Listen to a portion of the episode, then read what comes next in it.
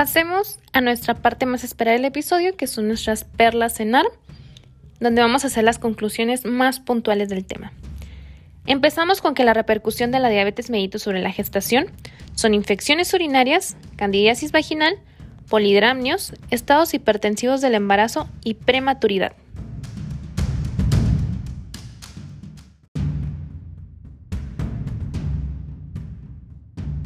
Repercusión de la diabetes mellitus sobre el feto y el neonato.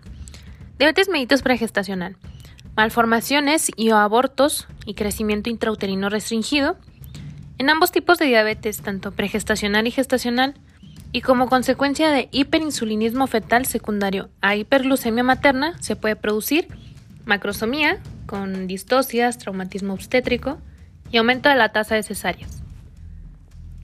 Riesgo de pérdida de bienestar fetal ante o intraparto, miocardiopatía hipertrófica e inmadurez fetal que puede manifestarse como síndrome de distrés respiratorio o alteraciones metabólicas. La malformación más frecuente asociada a la diabetes es la hipertrofia del tabique cardíaco, mientras que la más característica es el síndrome de regresión caudal.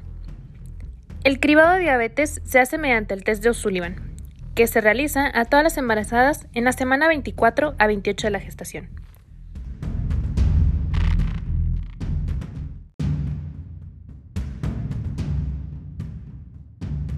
¿En qué consiste? En la medición de glucemia basal y a la hora la ingesta de 50 gramos de glucosa. Si el valor es superior a 140 miligramos por decilitro, es positivo.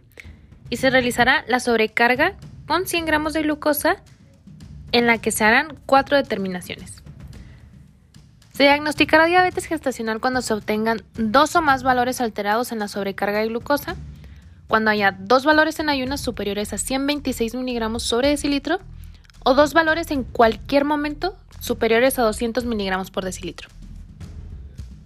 Se diagnosticará intolerancia a la glucosa cuando se obtenga un valor alterado. En estos casos, se esperan dos o tres semanas y se repite nuevamente la sobrecarga de glucosa.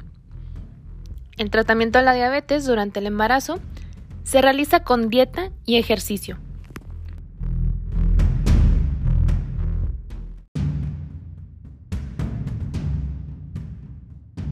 Aparte de este tratamiento de base, se le puede agregar insulinoterapia.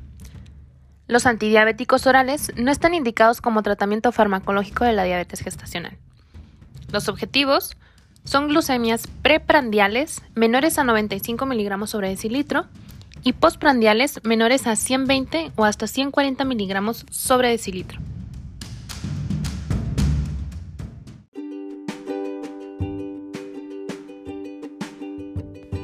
De repaso, quiero que te quedes con esta información. Te puede llegar una paciente, por ejemplo, de 38 años, gesta 2, cesárea 1, con embarazo de 28 semanas de gestación, a quien se realiza tamizaje de glucosa con valores de 160 miligramos sobre decilitro. La paciente comenta antecedentes heredofamiliares de diabetes tipo 2 por línea directa. Entonces, como definición y fisiopatología, debemos recordar que la diabetes gestacional se define como una intolerancia variable a carbohidratos que comienza o se diagnostica por primera vez durante el embarazo.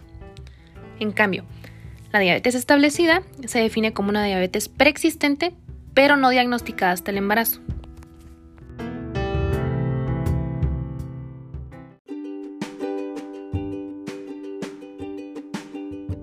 La diabetes gestacional ocurre entre las semanas 24 y 28 de gestación. Se caracteriza por aumento en la lipólisis, cambios en la gluconeogénesis, por el feto que emplea diversos aminoácidos, aumento en hormonas contrainsulares como la progesterona, estriol, este es bien importante, cortisol, resistencia a la insulina por el lactógeno placentario, este quédenselo pero sin mega tatuadísimo, porque disminuye la utilización periférica de glucosa produciendo hiperglucemia e hiperinsulinemia compensatoria. Se presenta en 4 a 12% de todos los embarazos. Como les decía, varía según la bibliografía que estemos revisando. 10% tendrá riesgo de desarrollar diabetes tipo 2 en el posparto y 3 a 35% tendrán alteración en glucosa en ayuno. ¿Cómo encontraremos el cuadro clínico? Acuérdense de las 4P. Ese también es tatuadísimo. Tatuadísimo. poliuria, polidipsia, polifagia, pérdida de peso inexplicable, así como también fatiga, cambios en agudeza visual.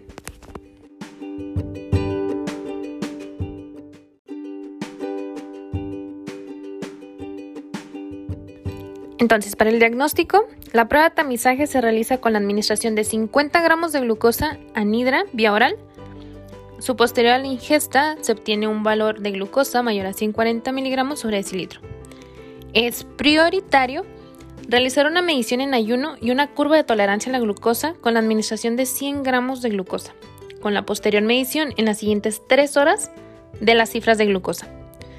Una prueba positiva se define por la elevación en dos o más puntos de la curva según los criterios de Carpenter y Custan o del National Diabetes Data Group. Es importante señalar que los criterios para el diagnóstico de diabetes gestacional varían dependiendo de cada asociación médica internacional, tanto en la administración oral, dependiendo también de la glucosa, como de los rangos séricos de glucosa por hora. El diagnóstico de diabetes establecida se realiza en mujeres que tengan alguno de los siguientes criterios en su primera visita prenatal.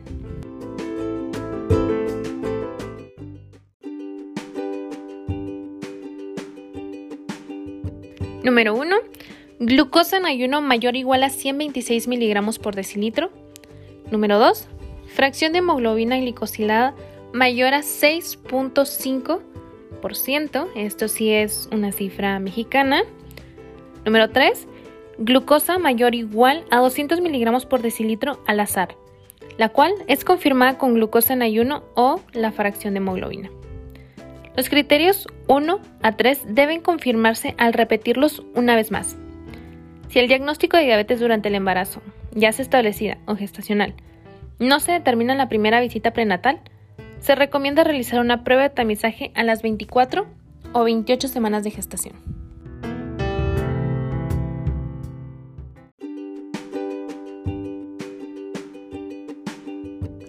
Hablemos sobre los factores de riesgo para diabetes gestacional. Ya saben, mis cuadritos de columna izquierda y columna derecha. En tu columna izquierda vas a poner riesgo bajo, riesgo intermedio y riesgo alto. En tu columna derecha vas a poner ahora sí los factores. Hablando de riesgos bajos, tenemos un grupo étnico con bajo riesgo de diabetes, o sea, México, adiós. Número 2. Sin diabetes conocían familiares de primer grado edad menor a 25 años, índice de masa corporal normal antes del embarazo, peso normal al nacer, sin antecedente de alteración en el metabolismo de la glucosa y sin historia de pobres resultados obstétricos. Para el riesgo intermedio, mujeres que no cumplen criterios ni de bajo ni de alto riesgo. Facilito. Riesgo alto, obesidad severa, diabetes conocida en familiares de primer grado, Antecedente a alteración en el metabolismo de la glucosa, como diabetes o intolerancia. En el embarazo previo, diagnóstico establecido de intolerancia a la glucosa, diagnóstico previo de síndrome de ovarios poliquísticos, antecedente de productos macrosómicos, macrosómicos como ya les habíamos comentado, mayor o igual a 4 kilos a nacer, y presencia de glucosuria.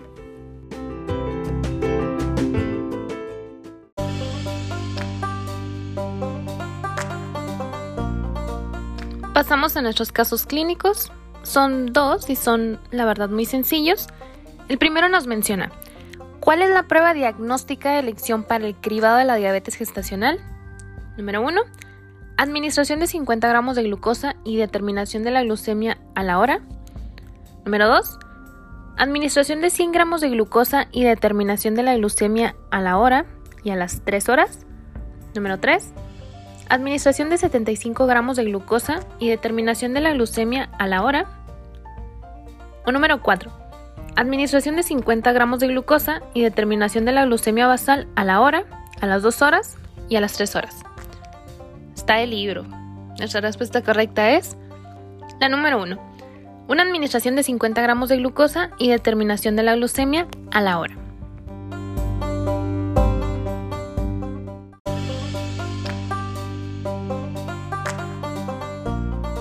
Pasamos a nuestro segundo caso, es una primigesta de 32 semanas de gestación, diagnosticada diabetes gestacional desde la semana 29 y en tratamiento con dieta y ejercicio. Aporta un perfil glucémico de las dos últimas semanas con glucemias preprandiales entre 80 y 90 miligramos por decilitro y glucemias postprandiales entre los 100 y 130 miligramos sobre decilitro. Cetonurias negativas y se realiza ecografía obstétrica para control de crecimiento fetal. Aquí nos arroja que el feto está encefálica con el dorso del lado derecho, latido positivo, placenta anterior inserta, polidrapnios con un índice de líquido amniótico de 28 centímetros, peso fetal estimado 2.230 gramos en un percentil 98, estudio Doppler normal. ¿Cuál de las siguientes afirmaciones es correcta? Número 1. Dado el buen control metabólico, seguir con dieta y ejercicio, control en dos semanas.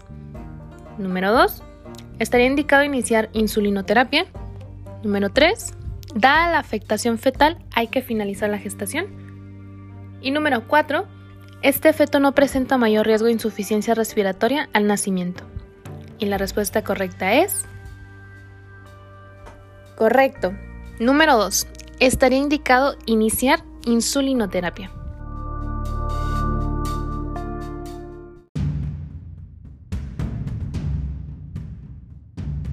Y finalmente, posibles preguntas. Número 1. ¿Cuáles son los nuevos valores diagnósticos para la curva de 75 gramos de glucosa? La respuesta es 92 miligramos, 180 miligramos y 153 miligramos. Número 2. ¿Con cuántos gramos de glucosa se realiza el tamizaje de diabetes gestacional? La respuesta es 50 gramos. Número 3. ¿Con qué enfermedades se asocia la diabetes gestacional? La respuesta es preeclampsia, parto instrumentado, macrosomía fetal, trauma fetal, hipoglucemia fetal, hipopotasemia fetal, obesidad y diabetes en el recién nacido. Finalmente me gustaría añadir que revisen un cuadro de los criterios de glucosa plasmática para diabetes gestacional que están recomendados por la ADA. Es un tamizaje en dos pasos y otro de un paso Ahí es donde viene lo de la Organización Mundial de la Salud, de los valores en ayuno, una hora, dos horas y tres horas. Revísenlo. Viene muy bonito desglosado.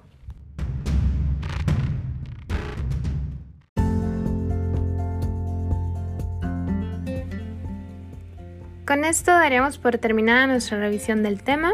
Espero les sea de mucha ayuda. Recordemos que donde quiera que se ama el arte de la medicina, se ama también a la humanidad. Platón. Nos vemos en el siguiente episodio.